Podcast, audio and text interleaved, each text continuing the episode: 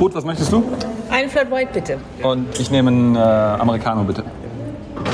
Ja, Ruth, jetzt stehen wir hier schon wieder am Kaffeestand. Eigentlich war ja Sommerpause geplant mit unserem Podcast Welt macht China. Ja, also so schnell kann es gehen, aber wenn man jetzt seit Anfang August so geguckt hat, was so mit China los ist und Taiwan, dann geht es ja schon richtig ab. Also das müssen wir mal erklären, oder? Also Kaffee trinken und dann legen wir los. Welt macht China.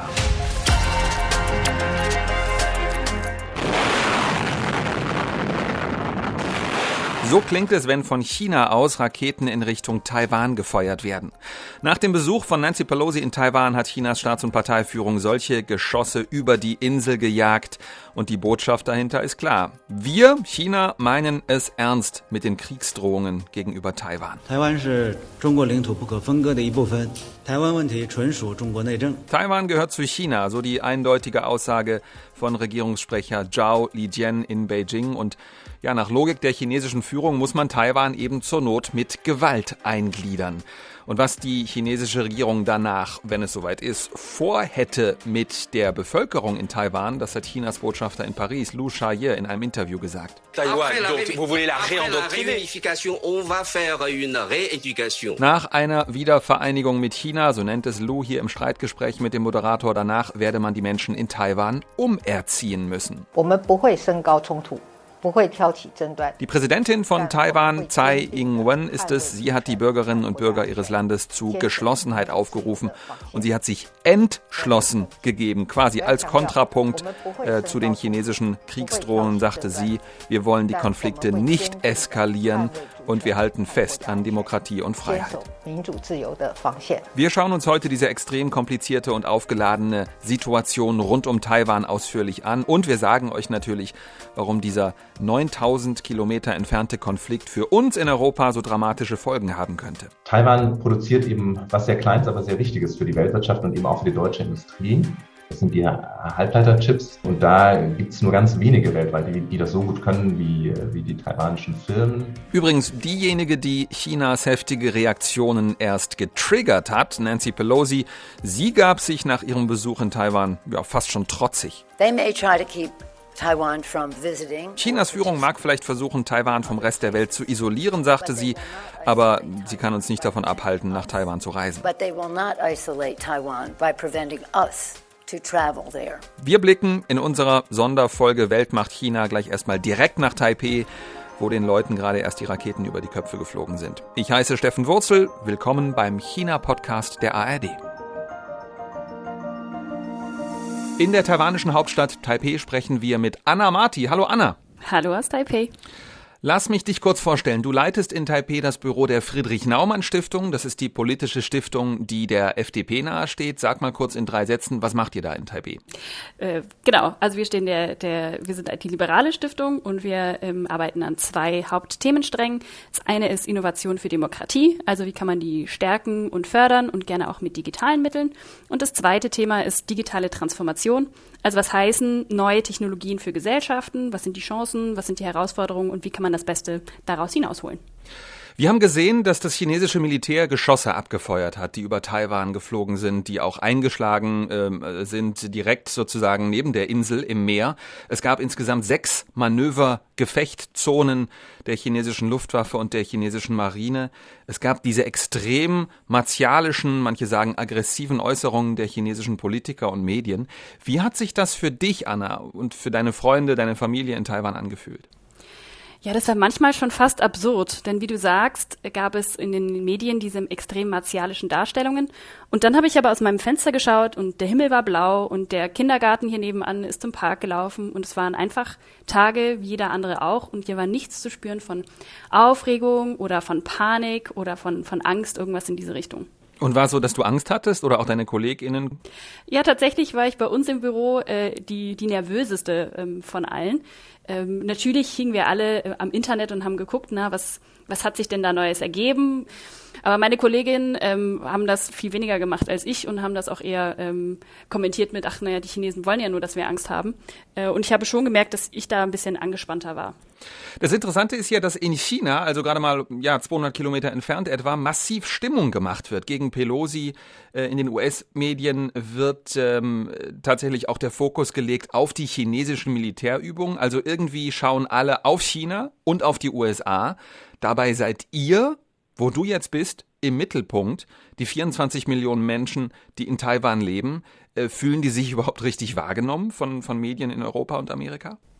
Ja, das ist auch tatsächlich ein Kritikpunkt, ähm, der hier in Taiwan häufig vorgebracht wird, dass man sich ein bisschen als Spielball fühlt und nicht äh, wahrgenommen, auch nicht abgebildet in der Stimmung, äh, weil es eben, wie du sagst, immer darum geht, was macht, was macht Peking und was macht, äh, was macht Washington. Äh, und die Stimmung hier, eben, dass die meisten Leute ähm, ruhig sind und entspannt und auch aus Trotz vielleicht ähm, keine Angst haben wollen, dass das gar nicht so vorkommt. Lass noch mal über das sprechen, was von Seiten der chinesischen Regierung immer wieder zu hören ist. Also, Kernaussage immer, Taiwan ist ein Teil der Volksrepublik. Und wenn man in China ist, auf chinesischen Landkarten, auf der Wetterkarte, in Schulbüchern und so weiter, da wird das ja auch immer wieder so dargestellt seit Jahrzehnten. Wie kommt das in Taiwan an? ähm, nicht so, also kommt darauf an, mit wem man spricht. Ähm, so im Großen und Ganzen äh, nicht so gut. Ähm, es gibt so, wenn man so eine ganz grobe Linie ziehen will, dann kann man sagen, dass ähm, je jünger die Leute sind, desto mehr fühlen die sich als Taiwanerinnen und Taiwaner und also auch nicht irgendwie mit der Volksrepublik verbunden. Und die älteren Semester, so ganz grob gesagt, äh, die fühlen sich mehr als Chinesen und haben da mehr, mehr Verständnis dafür.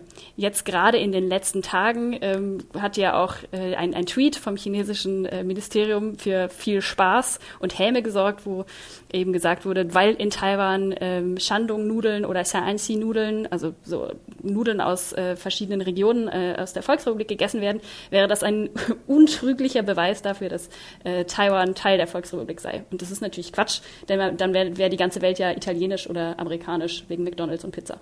Ja, und vor allem Shanghai wäre auch halb japanisch und südkoreanisch nach der Anzahl der Restaurants dort. Jetzt ist es ja so, wenn man in die Geschichtsbücher schaut, Taiwan war ja von Mitte des 17. bis Ende des 19. Jahrhunderts etwa Teil der chinesischen Qing-Dynastie. Ab 1895 mhm. dann war Taiwan japanische Kolonie und ab 1945 dann Teil der Republik China. So wiederum heißt ja Taiwan heute immer noch offiziell, aber Teil der Volksrepublik China war Taiwan ja tatsächlich nie. Gibt's denn dennoch Leute in Taiwan, die sagen, ja klar, die in Beijing, die haben recht, wir sind Teil der Volksrepublik China?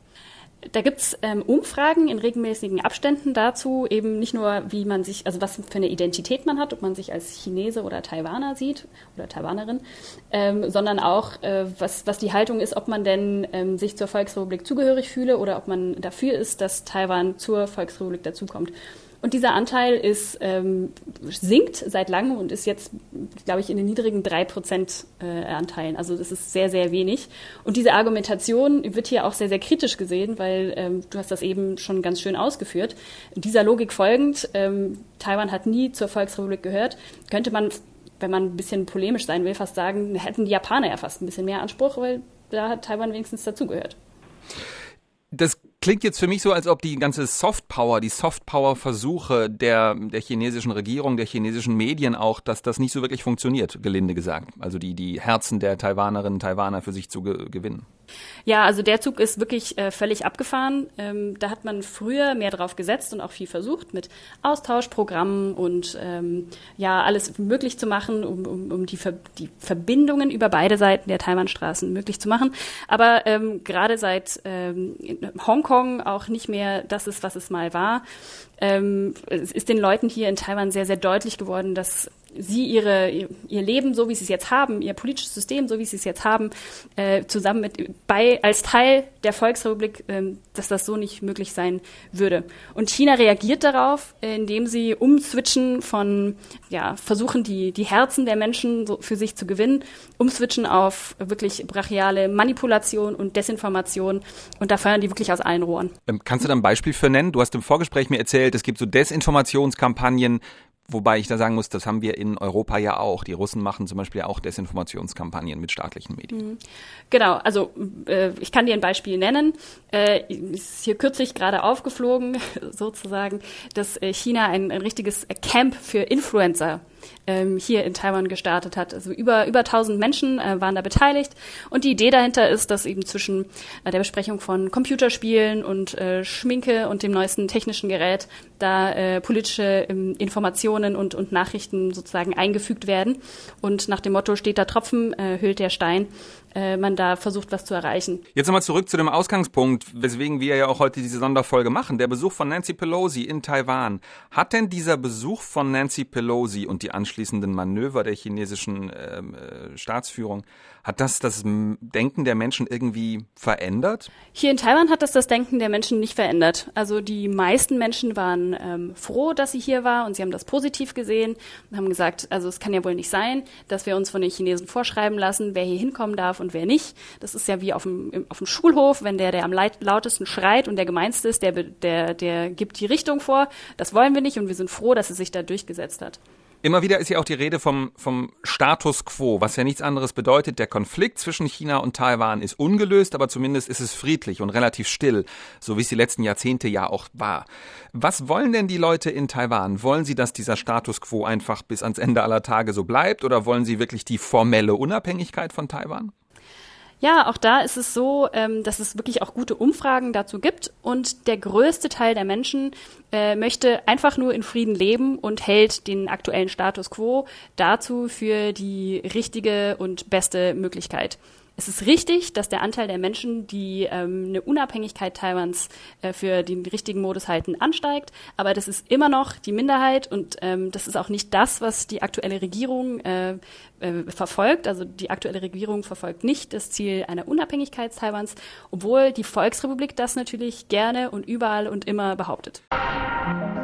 Danke, Anna Marti in Taipei. Wir hören gleich nochmal voneinander. Bleibt nochmal dran. Diesen, diesen letzten Gedanken nehmen wir auch gleich nochmal mit auf die andere Seite der sogenannten Taiwanstraße zu Benjamin Eisel, ARD-Hörfunkkorrespondent in China, in Beijing. Hallo Benjamin. Hallo Steffen. Ich bin ganz froh, dass wir heute mit dir auch sprechen können über den Taiwan-Konflikt, weil du lebst und arbeitest ja nicht nur seit rund einem Jahr in China. Du hast vor ein paar Jahren auch mehrere Monate in Taiwan verbracht in der Hauptstadt Taipei unter anderem. Also du hast äh, ja beide Seiten gut im Blick, ne? Ja, ganz genau. Ich war 2017 für knapp vier Monate in Taiwan, auf Taiwan ähm, mit einem Journalistenstipendium und äh, bin da unter anderem mit dem Fahrrad einmal komplett um die Insel gefahren. Das ist so ein Lebenstraum der meisten Taiwanerinnen und Taiwaner. Die äh, meisten von denen machen es nicht. Ich habe es gemacht, da sind viele neidisch. Und äh, ja, ich habe Freunde dort, ich habe Kollegen dort, ich kenne mich da ganz okay aus. Wenn man sich die chinesischen Staatsmedien äh, anschaut, also zumindest die, die hier in Europa aufpoppen, im englischsprachigen äh, Bereich zum Beispiel, dann gab es jetzt in den Tagen rund um diesen Pelosi-Besuch in Taiwan nur dieses eine Thema, ganz massiv, Videoclips, äh, Statements, Memes. Das war auch alles sehr dramatisch, sehr harte Worte von führenden Politikern in China. Ähm, wir haben vorhin Zhao Lijian gehört mit sehr drastischen äh, Worten auch oder mit sehr deutlichen Worten. Wie hast du das wahrgenommen in den letzten Tagen in China? Es war total aufgeladen. Es war extrem aufgeladen. Dieses Thema Taiwan ist ohnehin extrem politisch aufgeladen, nationalistisch aufgeladen. Und ähm, ja, genau, also wie du wie wir vorhin schon gehört haben, der Sprecher der Staats- und Parteiführung, äh, da haben sich viele Politiker so geäußert. Und was auch zu beobachten war, dass es eben im Internet, im chinesischen Internet, ja, sehr viele nationalistische Auswüchse gab. Da sind äh, sehr viele Leute haben kommentiert, äh, sehr aggressiv auch gegenüber Nancy Pelosi, gegenüber Taiwan. Ähm, und äh, der Internetdienst Weibo, das ist ja so ein bisschen das chinesische Twitter, so wird es manchmal genannt, der ist sogar zusammengebrochen für ein paar Stunden, als Nancy Pelosi in Taiwan gelandet ist. Interessant ist, dass du jetzt einen Menschen nicht genannt hast, der ja eine wichtige Rolle spielt, nämlich Xi Jinping, Staats- und Parteichef in China. Der hat sich äh, nicht geäußert öffentlich äh, seit dem Besuch? Der äußert sich immer wieder öffentlich zu Taiwan, aber er hat sich jetzt gerade zu den aktuellen Ereignissen nicht geäußert. Diese krasse Eskalation, Benjamin, Militärmanöver im noch nie dagewesenen Ausmaß, Raketen, die über Taiwan gefeuert werden, auch diese, ja, muss man sagen, de facto Blockade der ganzen Insel Taiwan, Wirtschaftssanktionen auch noch. All das, weil die demokratisch gewählte Parlamentspräsidentin der USA ein anderes demokratisches Land besucht. Aha, kann man sich ja schon die Frage stellen, warum machen die Chinesen das? Ja, Taiwan gehört aus Sicht der chinesischen Führung zur Volksrepublik. Wir haben es vorhin schon kurz erwähnt. Taiwan war aber nie Teil der Volksrepublik. Aber, und das ist ja so ein bisschen in den letzten Jahren auch so zur Schicksalsfrage der chinesischen Nation gemacht worden, dass Taiwan eben Teil Chinas wird. Wir haben jetzt eben schon über Xi Jinping gesprochen, der sich zwar nicht aktuell geäußert hat, aber er hat sich zum Beispiel geäußert über Taiwan zum 100. Jahrestag der kommunistischen Partei. Wir können mal kurz reinhören. 解决台湾问题，实现祖国完全统一，是中国共产党矢志不渝的历史任务，是全体中华儿女的 ja, die Lösung der Taiwan-Frage und die vollständige Wiedervereinigung, wie Xi Jinping das nennt, ist die unerschütterliche historische Aufgabe der Kommunistischen Partei und der Wunsch aller Chinesinnen und Chinesen. Damit meint er auch die Menschen in Taiwan, obwohl die das vermutlich in großer Mehrheit anders sehen. Jetzt hast du vorhin schon gesagt, äh, Benjamin, du reist, äh, du bist, als es noch ging, vor den geschlossenen Grenzen oft nach Taiwan auch gereist. Ist das deiner Ansicht nach, deiner Beobachtung nach ein Land? Das unabhängig ist? Zumindest, ja, de facto auf jeden Fall. Sie haben zumindest alles, was ein äh, autonomer Staat braucht. Sie haben eine Regierung, äh, eine funktionierende Demokratie, eine Verwaltung. Sie haben ein eigenständiges Militär. Es gibt eine Verfassung, haben ihre eigene Währung, den Taiwan-Dollar, eine Internetdomain, eine Telefonvorwahlen, Zoll äh, ein Staatsgebiet, eine funktionierende Volkswirtschaft, Reisepässe, mit denen man in sehr viele Länder reisen kann, auch ohne Visum. Also man kann mit einem taiwanischen Reisepass viel mehr Länder besuchen ohne Visum als mit einem Reisepass der Volksrepublik China. Okay, du hast jetzt aufgezählt, was Taiwan alles hat. Was hat Taiwan denn nicht, was, in, was für eine Staatlichkeit spricht? Ja, Taiwan wird nur von sehr wenigen Ländern als autonomer Staat, als unabhängiger Staat anerkannt. Die meisten Länder erkennen nur die Volksrepublik China an, weil ja die Regierung hier in Beijing die Staatengemeinschaft de facto zwingt, äh, nur dieses eine China anzuerkennen.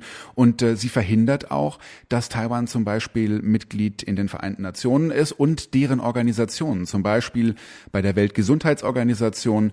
Das war jetzt zum Beispiel während Corona, obwohl Taiwan eine sehr erfolgreiche Corona-Politik gemacht hat, waren sie eben nicht Teil der, der Weltgesundheitsorganisation, konnten deswegen bestimmte Informationen äh, auch nicht, auf bestimmte Informationen auch nicht zugreifen. Dann haben wir Sportveranstaltungen Veranstaltungen wie die Olympischen Spiele. Da dürfen sie nicht unter dem Namen Taiwan auftreten, sondern sie treten auf unter dem Kompromissnamen Chinesisch Taipei, Chinese Taipei. Wenn jetzt zum Beispiel Taiwans Präsidentin Tsai Ing-wen nach Deutschland reisen würde, dann würde sie dort nicht von Bundeskanzler Olaf Scholz empfangen werden, denn das würde ja extreme politische Verstimmungen mit der Regierung, mit der kommunistischen in Beijing verursachen. Mhm, gibt nur noch ein Land in Europa, ne, was Taiwan anerkennt, der Vatikanstaat, also noch der kleinste Staat mhm. äh, Europas dazu. Ähm, bitte nochmal äh, den Erklärbär machen, Benjamin, wo wir dich schon hier haben. Wo liegt der Ursprung dieses Konfliktes überhaupt? Ich versuche es ganz kurz zu halten. Also, wir hatten den Bürgerkrieg in China und der hat geendet Ende der 1940er Jahre. Wer hat da gegeneinander gekämpft? Einmal die Vertreter der Republik China unter dem General Chiang Kai-shek und die Kommunisten unter Mao Zedong. Die Kommunisten haben gewonnen und General Chiang Kai-shek mit den Anhängern der Republik China hat sich auf die Insel Taiwan zurückgezogen und ähm, Dort hat die Republik China weiter existiert. Taiwan heißt auch heute noch offiziell Republik China. Und die Kommunisten haben es eben nie geschafft, diesen Teil Chinas zu erobern. Jetzt ist es trotzdem so, dass die chinesische Staatsführung immer wieder eine Wiedervereinigung mit der Volksrepublik China fordert. Ist das eigentlich dann das korrekte Wort? Wiedervereinigung? Aus Sicht äh, der kommunistischen Staats- und Parteiführung ist es das richtige Wort, aber wir haben ja schon das mehrfach gehört, dass eben Taiwan nie Teil der Volksrepublik war und äh, deswegen ist es eigentlich nicht das korrekte Wort. Das sagt auch der Politikwissenschaftler Dirk Schmidt von der Uni Trier. Hören wir mal kurz rein. Das ist ganz klar. Das, also das ist eine spezifische Sichtweise der Volksrepublik, dass Taiwan in das Territorium der Volksrepublik eingegliedert werden ähm, solle und dass man das dann unter dem Terminus dann eben auch Wiedervereinigung ähm, ja, deklariert, was aber natürlich auch, auch objektiv von außen so nicht der Fall ist. Worüber sich ja inzwischen die meisten internationalen Beobachter einig sind, falls Xi Jinping jetzt sich tatsächlich entscheiden würde, in Taiwan einzumarschieren mit dem Militär, also wenn es zum Krieg käme, dann würde es äh, wohl als Reaktion ganz massive Sanktionen geben der meisten demokratisch regierten Länder, der G7-Länder, Europäische Union, Kanada, USA, Japan, Australien und so weiter. Äh, jetzt hört man oft das Argument, na, das wird Xi Jinping schon nicht machen, das könnte der sich wirtschaftlich doch nie leisten, diese Sanktionen. Ja, rational und objektiv käme das deswegen nicht in Frage, weil es eben große Nachteile hätte. Jetzt gucken wir uns mal was anderes an, und zwar die strikte Null-Covid-Politik, die ja in China seit äh, Anfang 2020 knallhart durchgezogen wird mit harten Lockdowns, mit Massentests, mit geschlossenen Grenzen. Und das schlägt richtig krass auf die Wirtschaft. Die chinesische Wirtschaft, die ja jahrzehntelang zum Teil zweistellig, mit zweistelligen Wachstumsraten gewachsen ist, die wächst nur noch sehr, sehr langsam. Aber es ist der Staats- und Parteiführung egal, ja, die Ideologie ist in dem Fall wichtiger als das Wirtschaftswachstum. Deswegen würde ich nicht sagen, dass das ein Grund sein sollte, um die Staats- und Parteiführung vor etwas abzuhalten. Das ist ja schon krass. Du sagst äh, sozusagen, die Eingliederung äh, Taiwans in die Volksrepublik ist wichtiger als ja das wirtschaftliche Wohlergehen äh, Chinas. Wieso ist das denn Xi Jinping so krass wichtig, überragend wichtig? Xi Jinping hat sich ja zum Retter der Nation erklärt sozusagen. Er hat die Wiederauferstehung eines Großchinas, die Wiedererweckung der großen chinesischen Nation sich auf die Fahnen geschrieben und er sieht sich ja auf historischer Mission und Xi Jinping hat diese Taiwan-Frage zu einer Art nationalistischen Schicksalsfrage gemacht. Ähm, ich habe mit Didi Kirsten Tatlo darüber gesprochen. Sie ist Journalistin und Buchautorin und sie kennt sich gut mit China aus. Und äh, sie hat das so eingeordnet. Xi Jinping spitzt schon die Lage sehr zu. Man sagt ja, dass möglicherweise eins von den wichtigsten Gründen, warum er zum dritten Mal Führer der KP in Peking werden will, was ja natürlich Normen gebrochen hat und sehr skeptisch in vielen Ecken in, in China auch gesehen wird, war, dass er der Meinung war, dass keiner außer ihm Taiwan zurückholen kann. Also so ein bisschen diese Trump, Donald Trump-Komplex. Äh, Only I can save America. Nur ich kann Taiwan zurückholen. Und insofern, logischerweise, kann man daraus den Schluss ziehen, dass ohne Xi Jinping würde es Taiwan besser gehen. Jetzt spricht hier Didi Kirsten Tatlo was Interessantes an, nämlich, dass Xi Jinping ja eine dritte Amtszeit anstrebt und im Amt bestätigt werden soll vom Kongress der Kommunistischen Partei im Herbst. Kann man da sagen, insofern ist er da auch im Wahlkampfmodus? Naja, also man kann das nicht so wirklich als Wahlkampf äh, bezeichnen, ähm, denn er wird ja de facto nicht gewählt, zumindest nicht demokratisch. Aber er nutzt das natürlich, um Stimmung zu machen, um von Problemen daheim abzulenken. Wir haben vorhin schon über die Wirtschaftskrise gesprochen. Ähm, es gibt eine Bankenkrise, eine Immobilienkrise ähm, und äh, wir hatten zum Beispiel, ja, vor ein paar Wochen gab es Proteste in China im Landesteil Henan, weil Menschen nicht an ihr Geld gekommen sind. Ähm, da gab es einen Bankenskandal und da kann natürlich so ein Militärmanöver, da können natürlich dieses ganze Aufgebausche der Taiwan-Frage ein bisschen davon ablenken und so ein Zusammengehörigkeitsgefühl schaffen. Ich habe auf Twitter was Interessantes gelesen, dass es nämlich jetzt sogar Stimmen gibt in China, die sagen, Moment mal, wir haben jetzt gedroht, aber abgeschossen haben wir die Pelosi trotzdem nicht. Also äh, Xi Jinping und die staatlichen Propagandamedien ähm, schüren ja auch eine Erwartungshaltung. Muss dann jetzt Xi Jinping sozusagen den Befehl zum Einmarsch irgendwann geben? Ich sehe nicht, dass er das zwangsläufig jetzt tun muss, aber ganz klar, es fordern sehr viele Leute, dass jetzt was passieren muss. Ultranationalistische Blogger, User bei Weibo im Internet. Ähm, aber ich merke es auch, wenn ich mich äh, mit Leuten unterhalte, dass das Ganze eben extrem aufgeladen ist. Man muss dazu sagen, es gibt ja seit Jahrzehnten hier Propaganda, die in den letzten Jahren eben noch viel extremer geworden ist, äh, um dieses Thema Taiwan. Und wenn man sich mit Chinesinnen und Chinesen unterhält, mit Leuten, die ich zum Teil ja für sehr liberal halte, für Leute, die im Ausland gelebt haben, die sich weltoffen geben, wenn es zum Thema Taiwan kommt, dann werden die Leute ganz häufig sauer, kennen zum Teil historische Fakten nicht, aber sagen quasi, nee, nee, nee, Taiwan hat immer zu China gehört und Taiwan muss zu China gehören und Taiwan wird zu China gehören. Taiwan de Wenti, Zhongguo de Wenti, das kommt immer wieder. Die Taiwan-Frage ist eine rein chinesische Frage. Kurz noch, Benjamin, als Konsequenz aus diesem Pelosi-Besuch in Taiwan hat Chinas Führung sozusagen als Strafmaßnahme angekündigt, Obacht, wir stoppen jetzt mal alle Gespräche in Sachen Klimaschutz mit den Vereinigten Staaten. Wow, und da kommt jetzt natürlich hier bei uns in Deutschland, bei ganz vielen Leuten, die sich fürs Thema Klimaschutz interessieren, die Frage, danke Pelosi, das hat ihr uns jetzt eingebrockt. Wie, wie siehst du das? Naja, das ist ja auch die Argumentation der chinesischen Seite, dass sie sagen, naja, danke Pelosi, also wenn sie nicht gekommen wäre, hätte es diese Militärmanöver nicht gegeben. Da macht man sich's ein bisschen einfach, finde ich, äh, weil die Chinesen haben ja diese Militärmanöver gestartet. Das war ja nicht Pelosi. Und äh, die Chinesen sind ja auch aktiv quasi aus diesen Gesprächen ausgestiegen. Und diese Klimagespräche sind ja auch nicht die einzigen Gespräche, aus denen sie sich zurückgezogen haben ich finde, man kann da nur hoffen, dass sie da ja wieder an den Tisch kommen und äh, das in absehbarer Zeit wieder zurückziehen.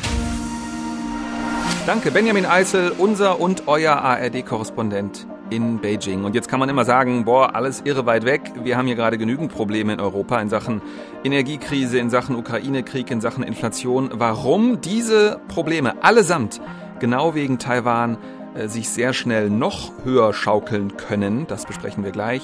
Vorher aber noch zu dem Schauplatz, der neben Taipei und Beijing genauso wichtig ist, um die Krise zu verstehen. Ja, wir wollen jetzt dorthin schauen, wo aus Sicht der chinesischen Staats- und Parteiführung die Schuldige an der derzeitigen Krise sitzt. Nancy Pelosi, Vorsitzende des US-Repräsentantenhauses in Washington. Und dort sprechen wir mit Theresa Greim. Hallo Theresa. Ja, grüß dich. Zunächst mal, du hast mir erzählt, dass du als ARD-Korrespondentin in den USA, als Reporterin in den vergangenen Tagen sehr viel und sehr oft berichtet hast über Nancy Pelosis Besuch in China. Aber jetzt mal ganz mhm. ehrlich, abseits davon, ist diese Reise und ist diese ganze Taiwan-Krise zurzeit eigentlich großes Thema bei euch in Amerika? Mm, naja, also bedingt würde ich jetzt mal sagen. Ähm, in den Nachrichten oder überhaupt bei uns hier im Fernsehen oder auch im Radio ist das schon Thema oder war Thema, vor allem eben als Nancy Pelosi dann in Taiwan gelandet ist. Da wurde schon sehr aufmerksam hingeschaut und ganz viel berichtet und diskutiert. Aber eigentlich ist es, also so mein Eindruck, ist es eigentlich überhaupt kein Top-Thema. Da sind andere Sachen, andere Ereignisse den Menschen hier doch viel wichtiger. Da gibt es die Diskussion über Abtreibungsrechte. Ich denke, das bekommt man ja auch in Deutschland überall mit. Mhm. Dann eben auch äh, ein Problem, was äh, auf der ganzen Welt oder auf, äh, in weiten Teilen der Welt ähm, gerade aktuell ist. Das sind die, die hohen Preise. Und natürlich gibt es auch hier aktuell extreme Wetterereignisse das sind eigentlich die Themen, die viel näher an der Lebensrealität der Menschen hier sind. Und ja, die bestimmen hier. Also Taiwan jetzt gar nicht so sehr groß. Nee, überhaupt nicht. Würde ich jetzt nicht sagen. Das Interessante ist ja, dass Joe Biden, US-Präsident und immerhin Parteifreund von den Demokraten, von Nancy Pelosi, dass der ja offensichtlich gegen die Reise war. Er ist ja Anfang Juli von Reportern auf Pelosis Reisepläne angesprochen worden. Äh, wir hören mal rein, was er da geantwortet hat. I think that the military thinks it's not a good idea right now. Das war auf einem äh, Flughafenrollfeld, dieses Interview-Statement, deswegen der Lärm im Hintergrund, aber man hat es, glaube ich, verstanden. The military thinks it's not a good idea right now. Also unser Militär findet, dass es gerade keine gute Idee wäre, nach Taiwan zu, äh, zu, zu reisen. Das ist ja eigentlich relativ selten, oder? Wieso hat er, also dass man sich so gegenteilig zu einer Parteifreundin äußert, zumal im Wahlkampf, der jetzt in Amerika gerade ist. Ähm, wieso hat er sich so relativ deutlich ablehnend gegenüber Pelosis Reiseplänen geäußert? Also ich glaube, für Biden ist ihr Besuch äh, zu einer absoluten Unzeit gekommen. Wieso? Weil Inwiefern? Ich glaube, ich glaube, das schießt ihm zu sehr in seine China-Politik China rein. Also Biden ist ja grundsätzlich auch ein China-Kritiker. Er ist für mehr Unabhängigkeit von China. Die USA, die sind vor allem wirtschaftlich viel zu eng mit China verbunden und müssen sich da ja freischwimmen. Und da ist er auch sehr aktiv. Aber er möchte nicht so laut auftreten. Er möchte diese Ein-China-Politik auf der einen Seite weiter wahren, also dass ähm, die USA weiterhin Taiwan nicht als eigenständig anerkennen und gleichzeitig ja muss er schauen, dass es nicht eskaliert, weil einfach jetzt keine gute Zeit ist. Wir haben Krieg in der Ukraine, wir haben wirtschaftlich eine sehr sehr schlechte, eine angespannte Situation und Was Pelosi da gemacht hat, ist, denke ich, für Biden zu laut und zu provokativ gewesen. Jetzt hat ja die chinesische Staatsführung vor Pelosis Reise genau das auch gesagt, nach dem Motto, ey, wenn sie fährt, dann ist das wirklich mega provokativ, lasst das bitte. Und Herr Biden, bitte äh, blast das ab. Das ist ja interessant, dass ein paar Tage vor der Reise äh, Chinas Staatschef Xi Jinping auch gesprochen hat mit Joe Biden. Und dem Vernehmen nach hat er wohl gesagt, wer mit dem Feuer spielt, der wird darin umkommen. Also das ist ja schon eine ziemliche Drohung. Ja, auf jeden ähm, Fall. Hätte eigentlich theoretisch Joe Biden das Nancy Pelosi sozusagen verbieten können? Nee, weil Biden ist Präsident und Pelosi ist Sprecherin des Repräsentantenhauses. Das sind zwei unabhängige Säulen in der US-Politik. Also die eine ist unabhängig von der anderen und er kann ihr da gar nichts vorschreiben. Und sie wiederum muss ihn auch nicht äh, um Erlaubnis fragen da. Und das ist auch ein Grund, warum er so schweigsam war, denke ich. Er will den oder wollte den Eindruck wahren, dass er damit gar nichts zu tun hat. Das ist nicht seine Baustelle. Er kann da gar nichts tun. Und das haben die USA immer und immer wieder herausgestellt und betont. Nur China hat das eben nicht so gesehen. Ja, Stichwort Gewaltenteilung gibt's halt in China nicht. Deswegen ist es natürlich vielleicht manchmal nicht so ganz nachvollziehbar auch. Äh, Theresa, warum ist denn Nancy Pelosi gerade jetzt gefahren? Du hast ja schon angedeutet, schwierige Zeiten sowieso gerade. Wieso ja, ist sie jetzt genau. gefahren? Ja, also diese Frage, die wurde hier auch wirklich heiß diskutiert. Warum fährt sie und warum fährt sie gerade jetzt? Vielleicht ist da wichtig dabei zu wissen, dass Nancy Pelosi und das Thema China quasi seit jeher zusammengehören. Pelosi ist ja seit langem ein großer Kritiker Chinas, unter anderem eben vor allem was die Menschenrechte angeht. Und seit langem heißt wirklich seit sehr langem. Pelosi ist gerade in ihrer 18. Amtszeit im Repräsentantenhaus. Während dieser mehr als 30 Jahre hat sie Peking oft und öffentlich und scharf kritisiert. Da hat sie wirklich kein Blatt vor dem Mund genommen. Und 1991 war das, da zwei Jahre nach dem Tiananmen-Massaker, da hat sie ja dort ein Transparent zu Ehren der ermordeten Studenten entfaltet. Also ein, ein ganz, ganz klares, starkes, sehr provokantes Zeichen hat sie da gesetzt. Und ja, nach der Zerschlagung der Demokratiebewegung in Hongkong, da hat sie ja zum Beispiel auch in den USA Konferenzen mit Exilanten organisiert. Also Pelosi ist da wirklich sehr engagiert, sehr laut und sehr unerschrocken. Mhm. Und aus Sicht äh, der chinesischen Staatsführung ist Pelosi per se an sich schon eine Provokation. Ne? Da muss sie wahrscheinlich gar nicht nach Taiwan groß reisen. Nützt oder schadet ihr das eigentlich jetzt im ähm, Zwischenwahlkampf? Auch da gehen die Meinungen wie immer mehr oder minder ähm, auseinander. Ähm, ja, wenn wir uns mal anschauen, welchen Nutzen der Besuch für Pelosi hätte. Sie ist für den Bundesstaat Kalifornien im Repräsentantenhaus. Und es leben eben in Kalifornien auch viele Taiwaner und Hongkonger und Exilchinesen, die eben den Besuch wahrscheinlich gut finden. Und außerdem könnte Pelosi vielleicht mit ihrem Besuch auch bei denen ankommen, die eigentlich Republikaner wählen. Ähm, die könnte sie aber damit gewinnen, weil eben auch die Republikaner eher China-kritisch eingestellt sind, eher China ablehnend. Und ja, das könnte schon Eindruck machen. Negativ ähm, könnte ihr Besuch auch ausgelegt werden. Es gab hier und da Kritik, dass Pelosi eben doch lieber sich bitteschön um die eigenen internen Themen und Nöte der Menschen in Kalifornien, in den USA kümmern sollte. Eben die Themen wie Energiepreise, Abtreibung und so weiter. Und dass sie da jetzt im Ausland in Taiwan für solche Spannungen sorgt, ja, das haben einige als komplett unnötig gesehen. Hm. In den USA ist ja im Grunde dieses ganze Themenfeld China eigentlich das einzige, bei dem sich die Republikaner und die Demokraten einig sind, oder? Ja, ähm, also im Großen und Ganzen würde ich sagen, ja. Ähm, klar haben auch einige Republikaner verbal gegen Pelosi geschossen, als sie da nach Taiwan aufgebrochen ist. Aber es gab auch Zustimmung, ne? Also hier Mike Pompeo, früherer Außenminister ja, genau. unter Donald Trump hat ja sogar, weiß nicht, ernst oder scherzhaft geschrieben, ich komme mit, so nach dem ja, Motto. Genau, ne? das hat er, genau, das hat er gesagt, bevor sie äh, gereist ist. Ähm, aber da kamen noch mehr Republikaner dazu. Es haben 26 Abgeordnete und darunter war auch der Minderheitenführer im Senat, Mitch McConnell, die haben eine Erklärung veröffentlicht, eine gemeinsame Erklärung, in der sie Pelosi den Rücken stärken und sagen, Nancy Pelosi hatte recht, es war die absolut richtige Entscheidung, Taiwan in ihre Asienreise mit aufzunehmen und das ist schon echt ja außergewöhnlich. Mhm. Da, da waren alle überrascht. Theresa, was du so erzählst, ist wirklich interessant insofern, als dass es da wirklich äh, sehr unübersichtlich zugeht in den USA in Sachen ja, Taiwan. Gibt es eigentlich so eine Art offizielle so Taiwan-Strategie da, also einen klaren Kurs? Klar würde ich den jetzt auch nicht bezeichnen, aber es gibt seit Jahrzehnten gibt sogar ein Bundesgesetz, was da verabschiedet wurde, das sogenannte Taiwan Relations Act, ähm, ein Gesetz, in dem die USA Taiwan Hilfe zusagen und sagen, sie werden dafür sorgen, dass Taiwan verteidigungsfähig bleibt oder sein wird. Was das genau bedeutet, das steht da nicht genau drin. In erster Linie geht es um, um Waffen. Also wenn Taiwan tatsächlich so sehr bedroht wird und Hilfe braucht, Hilfe verlangt, dass die USA Taiwan in erster Linie Waffen schicken.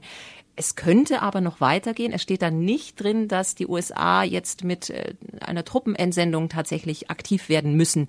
Also es ist relativ schwammig formuliert und liegt letzten Endes im Ermessen des US-Präsidenten, in diesem Fall Biden. Danke, Theresa. Also in Washington eine Politik der, wie es offiziell heißt, strategischen Zweideutigkeit. Also die USA unterstützen Taiwan, lassen aber bewusst offen, ob sie militärisch wirklich eingreifen würden. Diese Unsicherheit soll China dann von militärischen Aktionen abschrecken. Jetzt könnte man sagen, so ein Konflikt 9000 Kilometer von uns äh, entfernt, was geht uns das eigentlich an? Darum geht's jetzt hier bei Weltmacht China.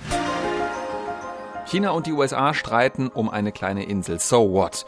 Aber warum das ganz und gar nicht so so what ist, das bespreche ich mit Ruth Kirchner von unserem ARD Podcast Team in Berlin und sie ist jetzt bei mir hier im Studio. Hallo Ruth. Hallo Steffen. Du beobachtest für uns China von Berlin aus und du hast mir vorhin beim Kaffeetrinken erzählt, dass dich das schon alles so ein bisschen gewundert hat jetzt zuletzt. Ne? Also der Pelosi-Besuch in Taiwan, dass das hier in Deutschland so krass wahrgenommen wurde? Ja, also Taiwan, ähm, das war ja wirklich ganz, ganz lange immer so ein bisschen so ein Thema für Spezialisten. Also äh, viele Menschen hier wussten lange gar nicht so richtig, wo Taiwan eigentlich liegt und das Verhältnis zu China. Und äh, ähm, ehrlich gesagt gibt es auch immer wieder Leute, die dann so Taiwan und Thailand dann mhm. ein bisschen miteinander verwechseln. Und äh, dann jetzt diese wahnsinnigen Spannungen, diese krassen Reaktionen auch der chinesischen Seite, des äh, chinesischen Militärs.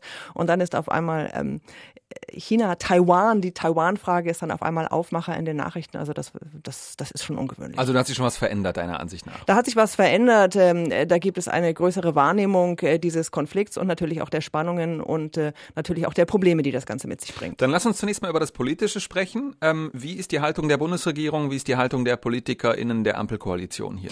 Also insgesamt äh, ist die Haltung also zumindest vordergründig schon sehr klar. Ne? Also dass man sagt, äh, die Verantwortung dafür, die für diese Spannungen, die liegen eindeutig bei China. Ähm, die Androhung militärischer Gewalt, das ist inakzeptabel, so die ganz einhellige Reaktion. Und außerdem natürlich auch in Deutschland wollen sich Politikerinnen und Politiker nicht von einem anderen Land, äh, von der Volksrepublik China vorschreiben lassen, wo sie hinreisen dürfen. Ich habe darüber mit Nils Schmid gesprochen. Er ist der außenpolitische Sprecher der SPD-Fraktion im Bundestag. Die Verantwortung liegt eindeutig bei China. Es ist eine Überreaktion mit äh, Militärmanövern und einer Quasi-Blockade Taiwan zu behelligen, bloß weil Frau Pelosi einen Besuch abstattet. Nils Schmid, Akustik, so als ob er irgendwie äh, bei sich im Badezimmer sitzt, aber ähm, eindeutige Ansage von ihm. Es gab aber auch Kritik, oder? An Pelosi. Sie habe die Spannungen mit China völlig unnötig angeheizt. Den Vorwurf, den wir vorhin mit Benjamin auch schon kurz besprechen konnten. Ja, absolut. Es gab auch Kritik und äh, äh ich habe das sowohl von Politikern und Politikerinnen gehört, aber auch so, ich sag mal, im eigenen Freundes- und Bekannten Bekanntenkreis, wo Leute dann sagen, sag mal, äh, das, äh, das war jetzt völlig unnötig, diese Krise sozusagen vom Zaun zu brechen. Und auch Nils Schmid äh, sagt, den Zeitpunkt dieser Reise, den müsse man schon in Frage stellen. So ganz glücklich ist er damit nicht. Er verwies zum Beispiel auf den Parteitag im Herbst, den Parteitag in China. Ähm, aber ehrlich gesagt, für mich stellt sich dann die Frage, wann ist denn eigentlich der richtige Zeitpunkt für solche Reisen? Und wer darf das denn bestimmen, wann Politiker irgendwo hinreisen können? Annalena Baerbock, Außenministerin von den Grünen, die hat ja in New York war es, glaube ich, für so eine Art Mini-Affront gesorgt gegenüber der chinesischen Regierung. Was war da los? Annalena Baerbock, äh, die war Anfang August in New York. Äh, da ging es eigentlich um was ganz anderes, nicht um Taiwan, da ging es um atomare Abrüstung. Und da hat sie sich nochmal sehr klar zu Russlands Angriffskrieg in der Ukraine geäußert und dabei eben auch China erwähnt. Und Taiwan hörte man da deutlich mit raus. Hast du den Ton mitgebracht? Den Ton habe ich mitgebracht. Wir akzeptieren nicht, wenn das internationale Recht gebrochen wird und ein größerer Nachbar völkerrechtswidrig seinen kleineren Nachbarn überfällt. Und das gilt natürlich auch für China. So, was soll daran an dieser Selbstverständlichkeit ein Affront sein? Naja, also ähm, für aus, aus chinesischer Sicht äh, wird hier schon wieder so getan, ich sag mal aus chinesischer Sicht, als sei Taiwan ein eigener Staat ein eigenes kleines Land und äh, das äh, gefällt Beijing eben überhaupt nicht. Und die chinesische Botschaft hier in Berlin sprach ja dann auch von Unterstellungen und einer absichtlichen Verzerrung von Sachverhalten und von einer Einmischung in innere Angelegenheiten. Also viel politisches Gezerre und Hickhack in dieser Frage. Nun ist es ja so, dass China ähm, der wichtigste Handelspartner Deutschlands ist ähm, und über die Abhängigkeiten von China und Deutschland, da haben wir im Podcast ja schon öfter mal geredet. Wie positioniert sich die deutsche Wirtschaft im, im Taiwan-Konflikt? Ja, ich finde das wirklich interessant, denn es geht diesmal nicht um den großen Markt China oder den Produktionsstandort China wie sonst immer, sondern um Taiwan selbst. Das ist ja eigentlich eine eher kleine Volkswirtschaft, aber trotzdem auch für uns hier total wichtig. Wir im Podcast-Team hier haben uns das von Achim Haug erklären lassen. Er ist Ostasien-Spezialist bei der GTAI. GTAI, das ist eine ähm, Standort-Marketing-Außenwirtschaftsgesellschaft, bundeseigen, untersteht dem Bundeswirtschaftsministerium. Exportförderung ist so eine ihrer Aufgaben. Ähm, Achim Haug von der GTAI sagt, in der deutschen Wirtschaft fürchtet man eben, dass sich mit den Spannungen zwischen China und Taiwan die Halbleiterkrise verschärfen könnte. Da gab es ja in den vergangenen hm. Monaten schon wegen der Covid-Krise unterbrochene Lieferketten und so weiter. Da gab es ja schon deutliche Engpässe. Können die Autos nicht fertig gebaut werden? Ganz so, genau, ne? ganz genau. Und äh, dazu muss man wissen, kein anderes Land der Welt produziert so viele und so viele leistungsstarke Chips wie Taiwan. Und das ist hier, was Achim Haug dazu sagt. Also die Sorgen in der deutschen Wirtschaft sind sehr groß vor einer weiteren Zuspitzung der Krise in Ostasien, weil damit ganz wichtige Handelspartner betroffen werden, Absatzmärkte ähm, und eben auch die Lieferanten für Halbleiter, aber eben auch China als wichtigstes Lieferland für die deutsche Wirtschaft. Also zum einen brauchen die deutschen Unternehmen die Halbleiterchips aus Taiwan und importieren sie von dort nach Deutschland direkt. Aber auch China braucht diese Chips. Gerade diese Hochleistungschips, denn in diesem Bereich ist die Volksrepublik noch lange nicht autonom. Und dort in China werden diese Chips aus Taiwan wiederum in Produkte und Komponenten eingebaut, die die deutsche Industrie aus China bezieht. Also das ist ein wirklich kompliziertes Geflecht an Abhängigkeiten und wichtigen Handelsbeziehungen. So, und dann gibt es jetzt viele, das ist ein bisschen das, was wir mit Benjamin auch besprochen haben vorhin, die sagen, naja, wird schon zu keinem Krieg kommen, weil das alles wirtschaftlich überhaupt keinen Sinn ergibt, einen Krieg zu führen. Naja, das ist natürlich die Frage aller Fragen. Ne? Berühmte also, letzte Worte, ne? So famous last words. Famous last words. Also äh, die Wirtschaftsbeziehungen, die gegenseitigen Abhängigkeiten, das ist deutlich komplizierter als sagen wir mal jetzt bei ähm, Deutschland und Russland und den Energielieferungen. Aber wir haben es ja auch bei Benjamin gehört, äh, China ist bereit, für seine Ideologie und Politik auch einen wirtschaftlichen Preis zu zahlen. Und äh, natürlich äh, muss man das auch sehr ernst nehmen, äh, wenn China Taiwan immer wieder droht.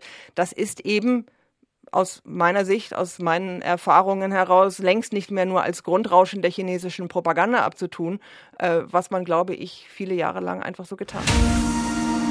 Danke, Rotkirchner. Also die Krise zwischen China, zwischen den USA und Taiwan, das kann auch für uns eben richtig schnell äh, haarig werden. Eine Frage noch an alle heutige GesprächspartnerInnen in Taipei, in Beijing, in Washington und Berlin. Roth, würdest du sagen, dass was wir jetzt in Taiwan erlebt haben, eine hochrangige US-Politikerin besucht Taipei, Chinas Staatsführung rastet völlig aus, geht auf Eskalation und auch hier in Europa blicken wir alle ganz gespannt nach Taiwan. Wird das alles wieder vergehen, diese enorme Aufmerksamkeit, zurück zum berühmten Status quo? Oder hat diese jüngste Taiwan-Krise auch nachhaltig etwas verändert? Also ich glaube, diese mediale Aufmerksamkeit, das vergeht relativ schnell. Das kennen wir alle, ähm, die wir in, im Nachrichtengeschäft sozusagen tätig sind. Das geht relativ schnell. Aber ich bin mir schon ziemlich sicher, dass die Bundesregierung ähm, Taiwan in Zukunft stärker unterstützen wird, als es beispielsweise die Vorgängerregierung gemacht hat. Und ich glaube auch, dass diese Lehren aus dem russischen Angriffskrieg in der Ukraine, auch das hat etwas ins Rollen gebracht in Sachen China. Das hört man immer wieder, auch wenn man mit Politikerinnen und Politikern hier in Berlin spricht. Ähm, die Abhängigkeiten, die Wirtschaft und keiner will sich später sagen lassen, man habe die Bedrohung wie bei Russland unterschätzt. Auch jetzt äh, Chinas Drohgebärden gegenüber Taiwan. Ich glaube, das wird viel, viel ernster genommen als früher. Und vielleicht hat es auch dem einen oder anderen so ein bisschen die Augen geöffnet. Theresa Greim in Washington, Nancy Pelosis Besuch in Taiwan, was bleibt in den USA nach diesem Besuch? Die USA haben eigentlich einen ganzen Sack voll eigener Probleme. Wahlkampf, Inflation, Rezession. Aber das Thema Taiwan und das Thema Demokratie und Menschenrechte, das scheint einigen mindestens genauso wichtig zu sein. Benjamin Eisel, China-Korrespondent der ARD in Beijing. Wie gefährlich ist das Ganze aus deiner Sicht? Kommt es möglicherweise zum Krieg? Es ist immer gefährlich, wenn mit scharfen Waffen geschossen wird. Und ähm, was die chinesische Armee, die sogenannte Volksbefreiungsarmee, da gerade die letzten ja, Wochen gemacht hat mit ihren Manövern, äh, Raketen über Taiwan schießen, sehr nahe an taiwanisches Küstengewässer mit äh, Kampfflugzeugen um die Insel fliegen. Das ist gefährlich, da kann immer was passieren. Was ich nicht glaube, ist, dass das chinesische Militär demnächst in Taiwan einmarschieren wird. Aber natürlich sind solche Manöver gefährlich. Und natürlich gehen wir jetzt auch nochmal auf die Insel, nach Taiwan selbst. Anna Marti von der Friedrich-Naumann-Stiftung in Taipei. Dieser Besuch von Nancy Pelosi bei euch, hat er Taiwan genützt oder geschadet? Ja, ich glaube, das ist eine Frage, wo die Antwort sich im Laufe der Zeit herauskristallisieren wird. Äh, für den jetzigen Zeitpunkt, jetzt gerade, ähm, ist es so, dass die Situation sich ähm, verschlechtert hat und aber auch dazu geführt hat, dass mehr Akteure gezwungen sind, sich deutlicher zu positionieren. Und das kann auf längere Sicht ähm, auch durchaus positiv sein. Und jetzt die Frage an euch, die Podcast-Hörerinnen und Hörer. Was verbindet ihr mit Taiwan? Ist euch das überhaupt wichtig? Seid ihr vielleicht schon mal in Taiwan gewesen? Schreibt uns eine Mail, Weltmacht China in einem Wort, at rbb-online.de. Und wenn euch das Thema interessiert, die Kolleginnen und Kollegen vom ARD Weltspiegel haben eine äh, sehr coole Reportage aus Taiwan äh, gemacht, es online unter anderem auf weltspiegel.de. Und unseren, diesen China-Podcast Weltmacht China gibt es unter anderem in der ARD Audiothek. Wenn euch das gefällt, dann liked uns und natürlich abonniert uns bitte. Wir sind das ARD Podcast-Team, bestehend aus Ruth Kirchner, Zui Benjamin Eisel, außerdem Eva Lambi-Schmidt, Astrid Freieisen, Hang Xun Li und Marc Krüger. Heute außerdem dabei Anna Marti und Theresa Grein. Mein Name ist Steffen Wurzel. Bis bald.